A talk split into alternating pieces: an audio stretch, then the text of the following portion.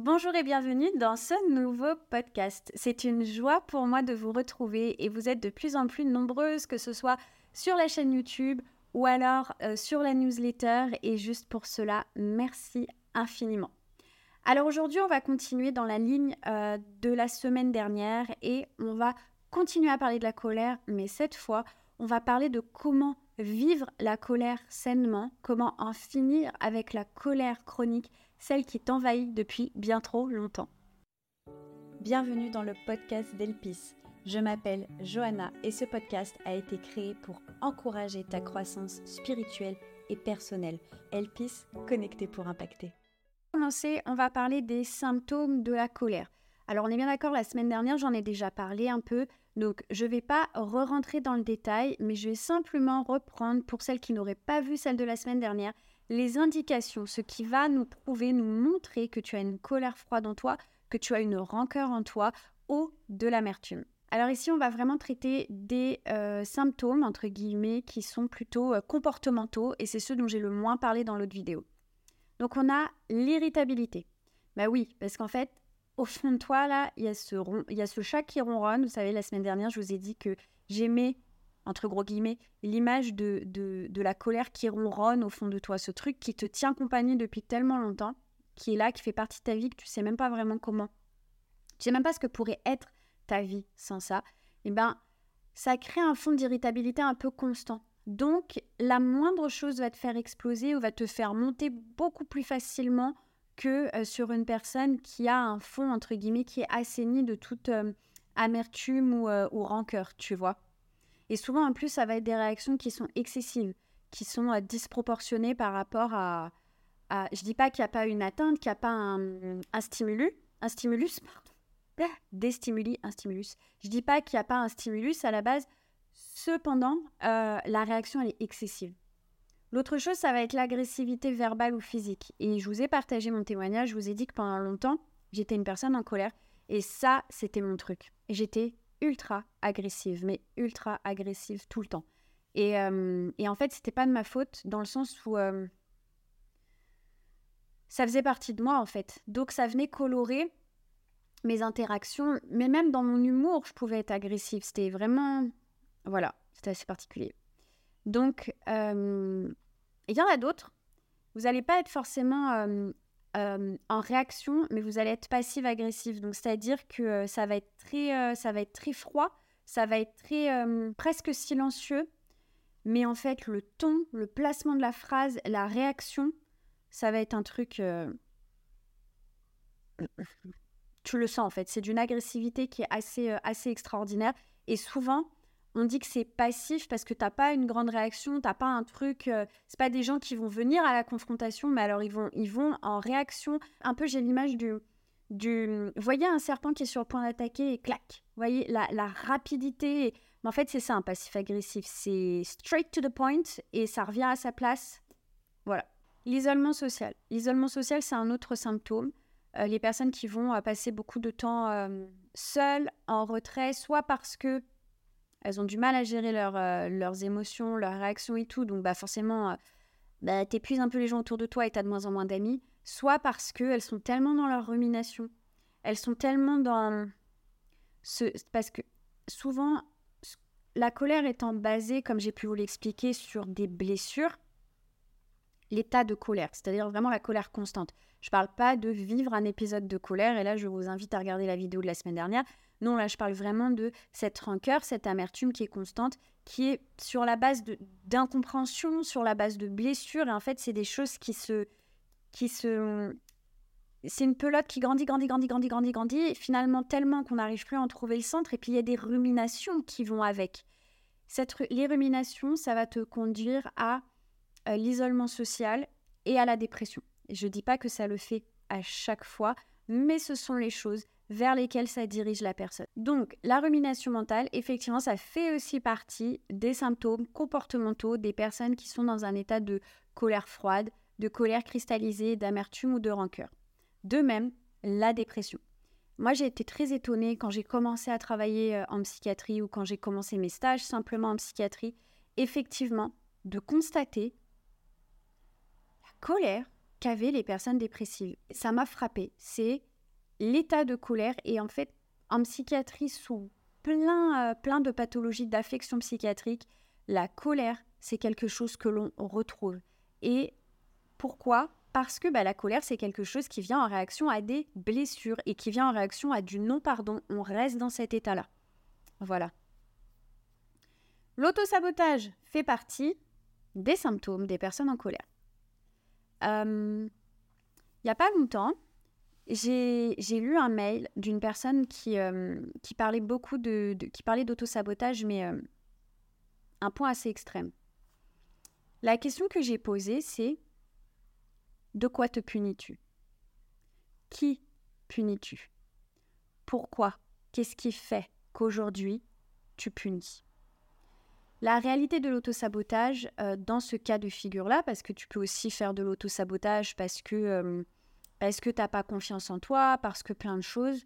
Après, je trouve aussi pareil, l'autosabotage, aujourd'hui, on en parle beaucoup, on le met un petit peu à toutes les sauces. Euh, des fois, quand tu travailles pas pour un examen, c'est pas de l'autosabotage. Hein. C'est juste parce que tu es feignant puis que tu as préféré regarder Netflix. C'est pas de l'autosabotage. des fois, c'est juste ça.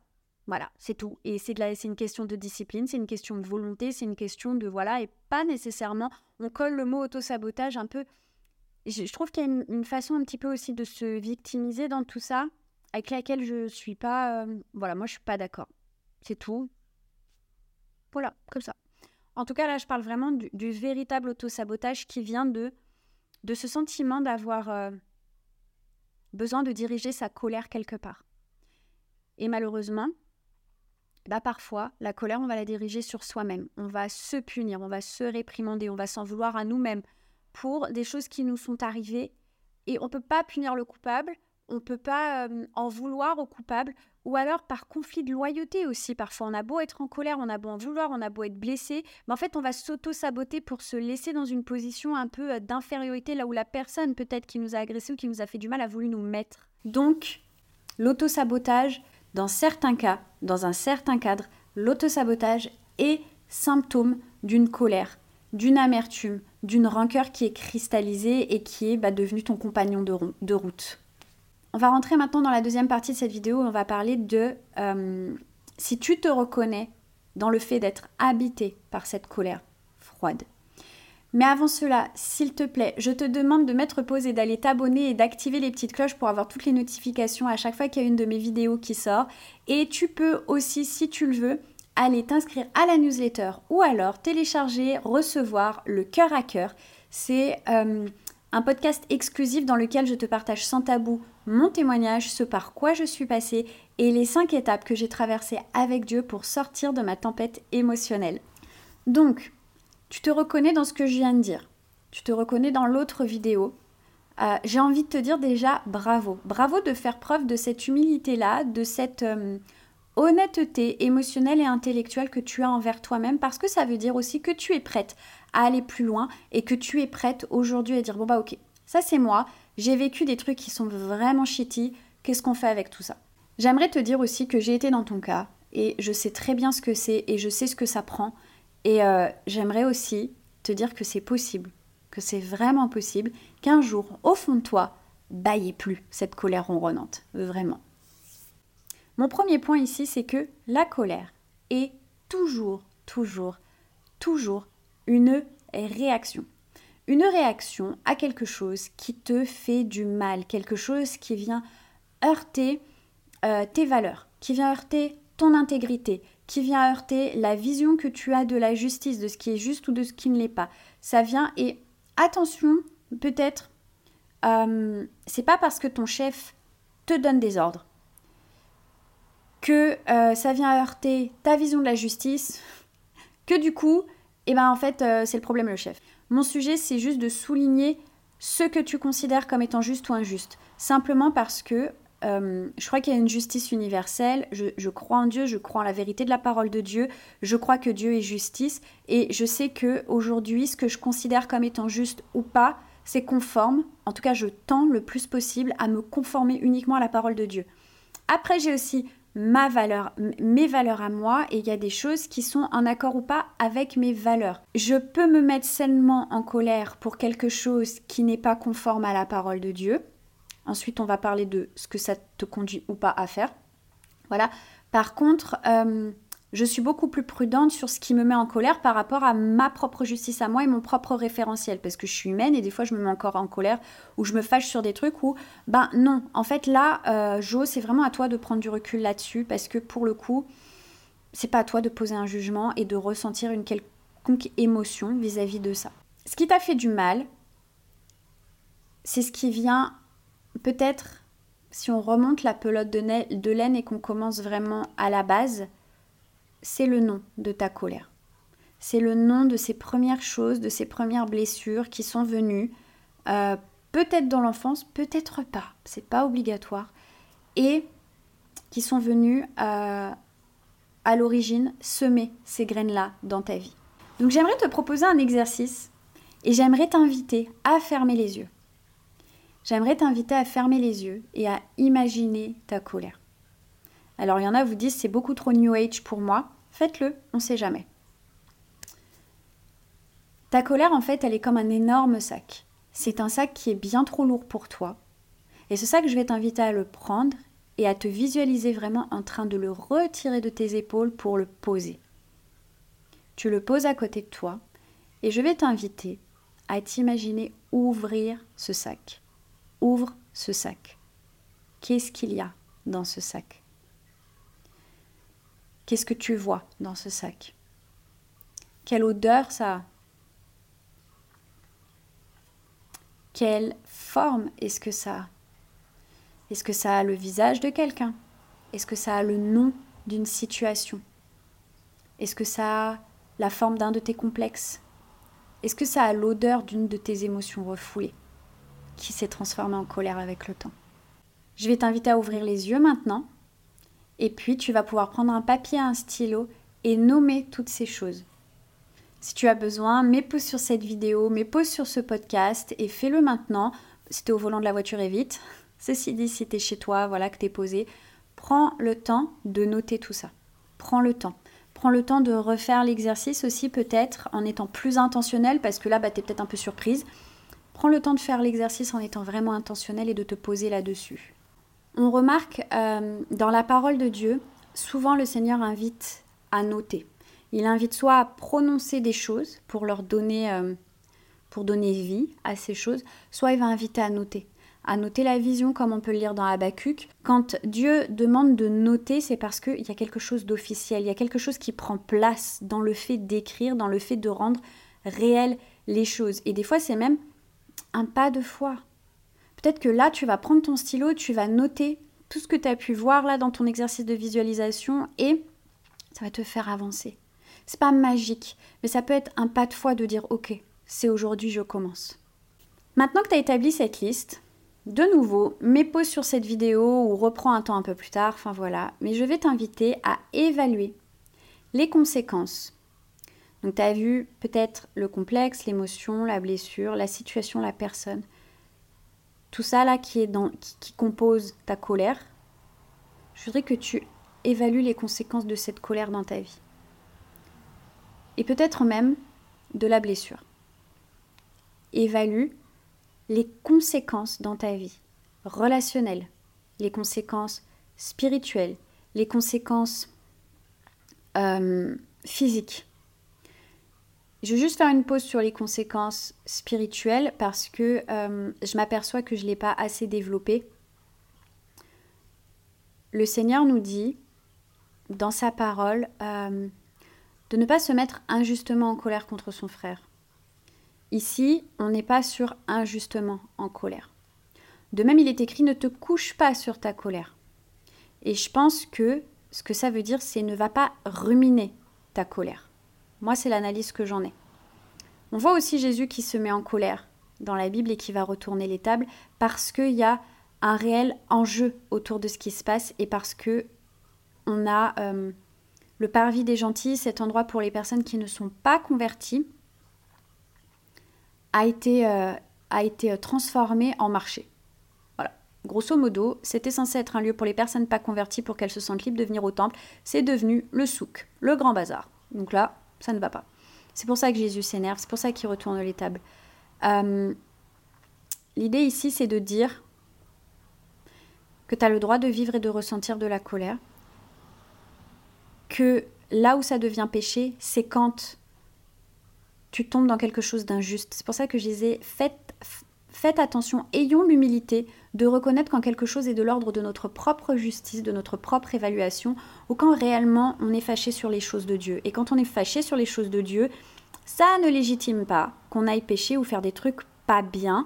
Ça, ça nous donne même pas l'autorisation. Non, ça n'a rien à voir. Ça devrait plutôt nous conduire euh, dans les choses de Dieu dans la justice de Dieu. Et la justice de Dieu, c'est au travers de l'amour, c'est au travers de, du fait de bénir les gens, c'est au travers de la prière, c'est pas au travers de prendre l'épée et de décider par soi-même de punir ou pas les gens. Ça, c'est pas de notre ressort.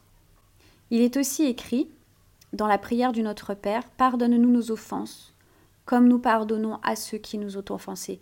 Et Jésus va même un peu plus loin en disant ben, Oui, si tu pardonnes pas, alors pourquoi est-ce que ton Père qui est dans les cieux, il devrait le faire?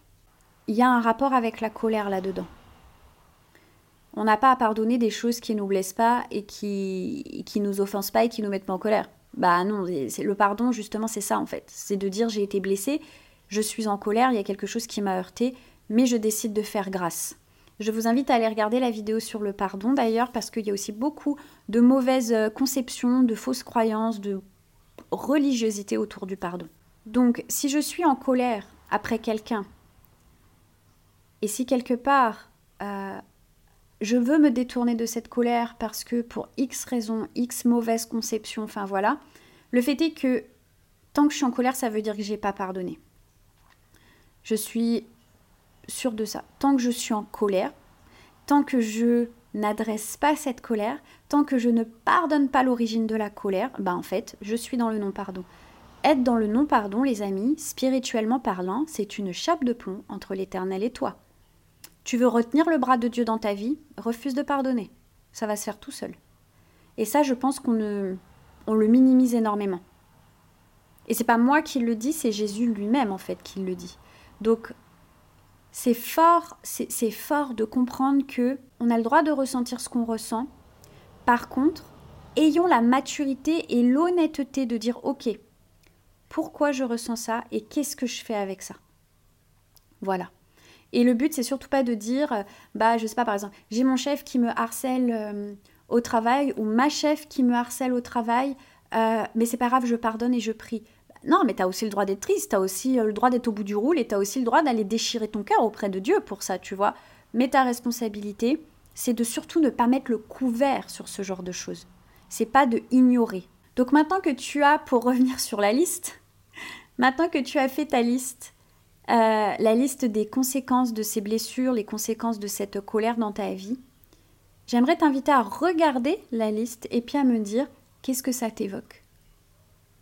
Si tu voyais cette liste chez quelqu'un d'autre, toutes ces conséquences, toutes ces blessures, toute cette colère, qu'est-ce que tu lui dirais à la personne? Est-ce que tu as besoin de t'accorder le droit d'être blessé? J'ai envie de te dire, si tu es triste, pleure.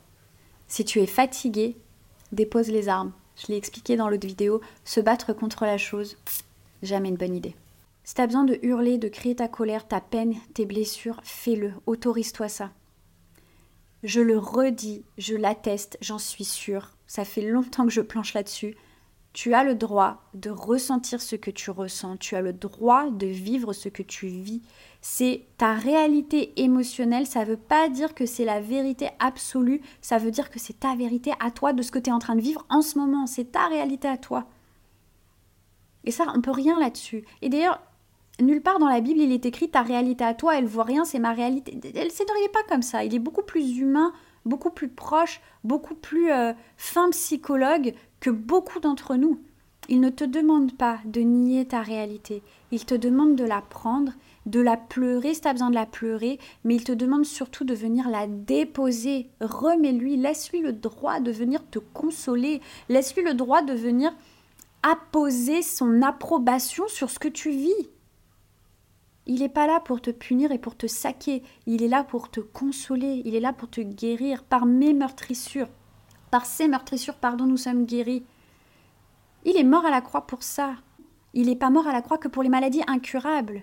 Il est mort à la croix aussi pour que cette colère, tu puisses avoir le droit et l'occasion d'en guérir. Il est aussi mort à la croix pour que tu puisses librement accorder ton pardon. Il est mort à la croix pour que des blessures qui hantent ton cœur, tu sois libéré. Plus tu vas couvrir, plus tu vas réprimer, plus cela aura de répercussions sur toi et sur ton entourage.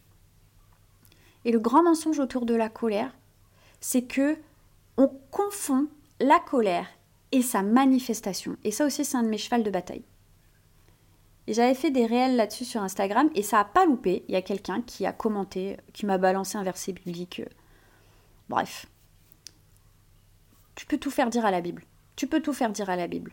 Je pense que ce qui est intéressant, c'est de se pencher sur le caractère de Jésus, c'est de se pencher sur le caractère de Dieu, et puis c'est de lire la Bible dans son entièreté pour comprendre. À aucun moment c'est écrit t'as pas le droit de ressentir de la colère. J'insiste là-dessus. T'as pas le droit de te mettre injustement en colère. Parce que ben non. Ben non, t'as pas envie qu'on te le fasse à toi, donc ne le fais pas à l'autre. Voilà. Et ne te couche pas sur ta colère. Pareil, pour moi, c'est ne va pas ruminer ta colère. Ne t'endors pas en te refaisant le film. C'est pas bon pour toi, c'est pas bon pour ta relation avec euh, ton mari, ta mère, ton père, euh, tes, tes collègues. C'est pas bon, c'est pas bon. C'est pas bon pour ton corps, c'est pas bon pour euh, ta relation avec Dieu aussi, oui, quand même, accessoire. Non, c'est pas bon. Voilà, ça veut pas dire que tu n'as pas le droit de vivre et de ressentir ce que tu vis. Ressentir de la colère, c'est ok. Il n'y a pas de péché dans le fait de ressentir de la colère face à quelque chose qui te heurte. Là où il y a péché, c'est dans la manifestation. Et là, par contre, effectivement, trop souvent nous laissons la manifestation nous échapper. Si je hurle sur mes enfants, si je suis invivable avec mon mari, si je ne peux simplement pas être un outil de bénédiction et un vrai outil, hein, je ne parle pas de feindre la bénédiction, je parle vraiment d'être ce canal dont le Seigneur a besoin parce que nous sommes les pieds et les mains de Jésus sur terre. Si je ne peux pas être un outil de bénédiction parce que je suis envahi et sclérosé par une colère froide et omniprésente, alors là, là je manque le but. Là il y a péché parce que je crois fermement que le but, c'est d'être les représentants de Jésus sur terre. Par contre, si je m'autorise à crier ma colère à Dieu, si je m'autorise à, lui dire je suis en colère, je suis en colère, alors on fait quoi maintenant avec ça? C'est là, c'est là que la libération, elle arrive, et c'est là bah, que je ne pêche pas, parce qu'il n'y a pas de manquement dans cette, dans cette réaction. Il n'y a pas de manquement dans le fait d'aller déchirer et répandre son cœur au pied du Père. Dernière partie de cette vidéo, j'ai un accès de colère, comment le vivre? Ok, tu as admis que tu es en colère et ok, il y a l'acceptation, maintenant on est en chemin. Le pardon, la guérison, ça ne se passe pas en un claquement de doigts, ce n'est pas un coup de baguette magique. Ce n'est pas parce que j'accepte et j'admets que, ok, aujourd'hui je suis en colère, qu'est-ce qu'on fait avec ça? Ça ne veut pas dire que tout disparaît. De la même façon que tu ne laisses pas tous tes problèmes, tous tes schémas euh, psychologiques, tout, tout le truc, tout le marasme dans lequel tu as pu vivre potentiellement, ne reste pas dans les eaux du baptême le jour où tu décides de donner publiquement ta vie à Christ. C'est pas comme ça que ça se passe. Le Seigneur commence une œuvre en toi qu'il va mener jusqu'à la perfection pour le jour de la rencontre. Ça, c'est la promesse pour ta vie. Maintenant, c'est un chemin et c'est un processus.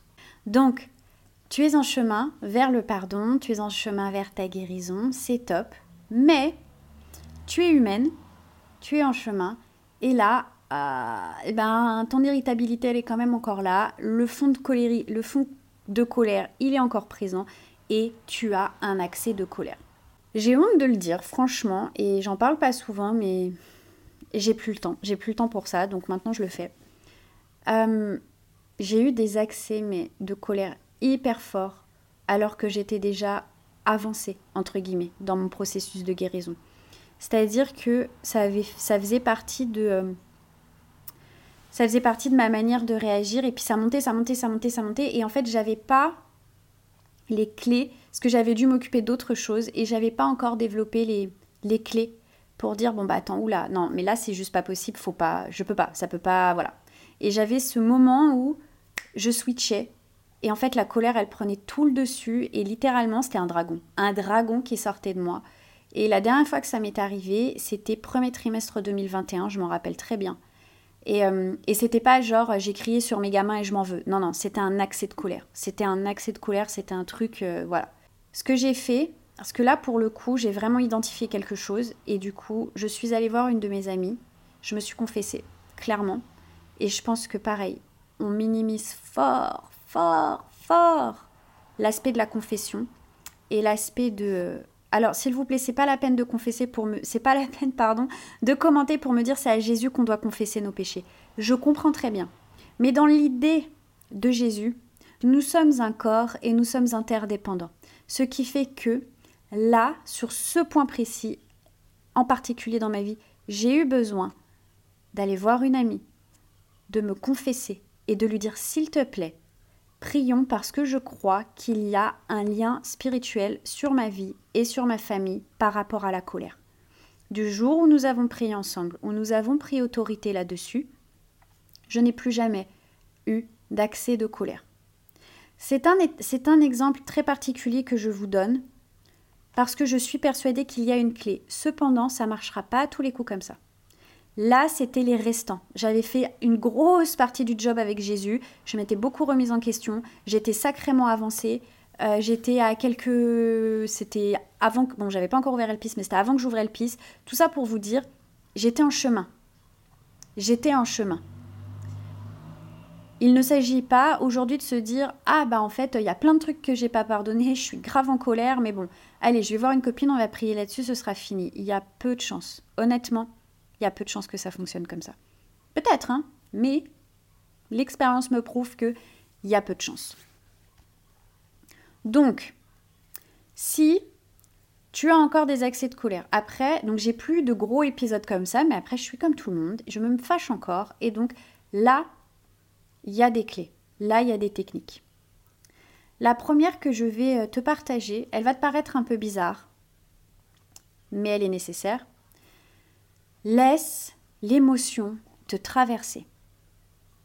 Laisse la colère te traverser. Ce qui se passe, c'est que plus on va essayer de la réprimer, quand tu, quand tu réprimes quelque chose, tu te concentres dessus. Et quand forcément, ben, en fait, tu, tu en augmentes la puissance. Parce que tu te concentres dessus. Tu fermes les yeux, tu respires et tu laisses l'émotion traverser ton corps. Une fois que c'est fait, et à tête reposée, un peu plus tard, une fois que tout ton corps est revenu à une température normale, prends le temps d'interroger. Prends le temps d'interroger ta colère. Et tu peux même prier. Vraiment, mais ne minimisons pas.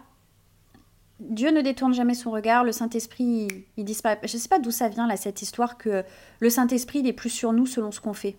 Mon ami, Saint-Esprit est en toi quoi qu'il arrive. Ce qui se passe, c'est qu'il y a des moments, il est avec toi, il est bien. Ce qui se passe, il y a des moments, il est triste mais il s'en va pas. Donc, prie et demande à Dieu. Pourquoi est-ce que ça m'a mis en colère? Qu'est-ce qui s'est passé? Qu'est-ce que c'est venu toucher? Montre-moi. Et tu peux mettre parler à ton âme. David parlait à son âme. On le voit à plein de reprises dans les psaumes. Pourquoi t'as battu mon âme? Tu peux même demander à ton âme, mais qu'est-ce qui s'est passé? Qu'est-ce qui s'est passé? Pourquoi ça a été si fort? Quel est le fond du problème? Autre possibilité, autre situation, tu as laissé l'émotion te traverser, mais là, elle veut pas te traverser, là, elle reste. Elle reste vraiment. Et ça continue de monter, ça continue de prendre de l'ampleur. Bah là, tu quittes la pièce. Honnêtement, va marcher. Si tu peux, va marcher. Et en vrai, même si tu peux pas, je pense qu'il y a des moments, c'est mieux. Alors, on part pas en claquant la porte, garde un minimum euh, de grâce. Mais si tu peux, va marcher. En fait, tu as une décharge d'hormones. Comme je te l'ai expliqué dans l'autre vidéo, tu as une décharge d'hormones dans ton corps qui est là. Et en fait, cette décharge, elle est là pour te pousser à l'action. Donc, tu sais quoi? Va rééquilibrer tout ça en marchant. C'est pour ça qu'il y en a, ils tapent dans un sac. Bah oui, mais c'est pas parce qu'ils sont violents. C'est parce qu'en fait, il faut, faut évacuer cette décharge d'énergie. Va prendre l'air. Et dans tous les cas, s'il te plaît, évite de taper dans un mur ou de hurler sur la personne qui est en face de toi. Parce que ça va servir à rien, à part peut-être potentiellement aggraver la situation, abîmer ton mur et abîmer tes phalanges. Fais-toi accompagner. Oui. Va identifier les racines et va traiter ça. Vraiment, c'est fais-toi accompagner.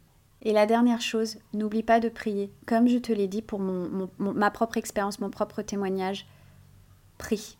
Et s'il te plaît, je reviens avec mon fast miracle. On ne prie pas en attendant d'être libéré comme ça là.